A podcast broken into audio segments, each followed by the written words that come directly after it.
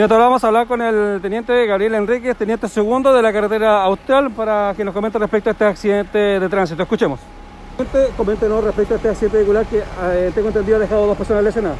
Efectivamente, lo fuimos despachados a un accidente vehicular en el kilómetro 8 por un accidente de dos vehículos menores con dos personas lesionadas, la cual ya fueron entregadas a personal SAMU con, la, con pocas lesiones.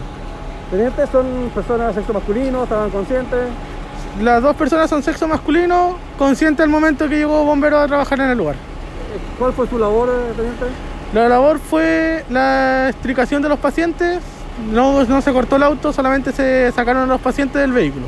Estructuralmente los vehículos están bastante dañados. Sí, están, están, bastante dañados, pero los pacientes están fáciles de sacar. No había que cortar. ¿La emergencia por parte de ustedes está controlada? Sí, está controlada. Ahora solamente se lo llevan al Hospital Regional de Portomón y nosotros ya lo retiraríamos del lugar. Pues gracias, teniente. Que tenga buen día. ¿eh? Buenos días. Bien, ahí teníamos entonces eh, las palabras del teniente segundo de la primera compañía de carretera austral que nos señalaba entonces el trabajo realizado en este accidente vehicular que involucró a un vehículo menor y una camioneta en el kilómetro 8 de la carretera austral. Néstor Manquian desde carretera austral, kilómetro 8, Pailo Prensa. Buenos días.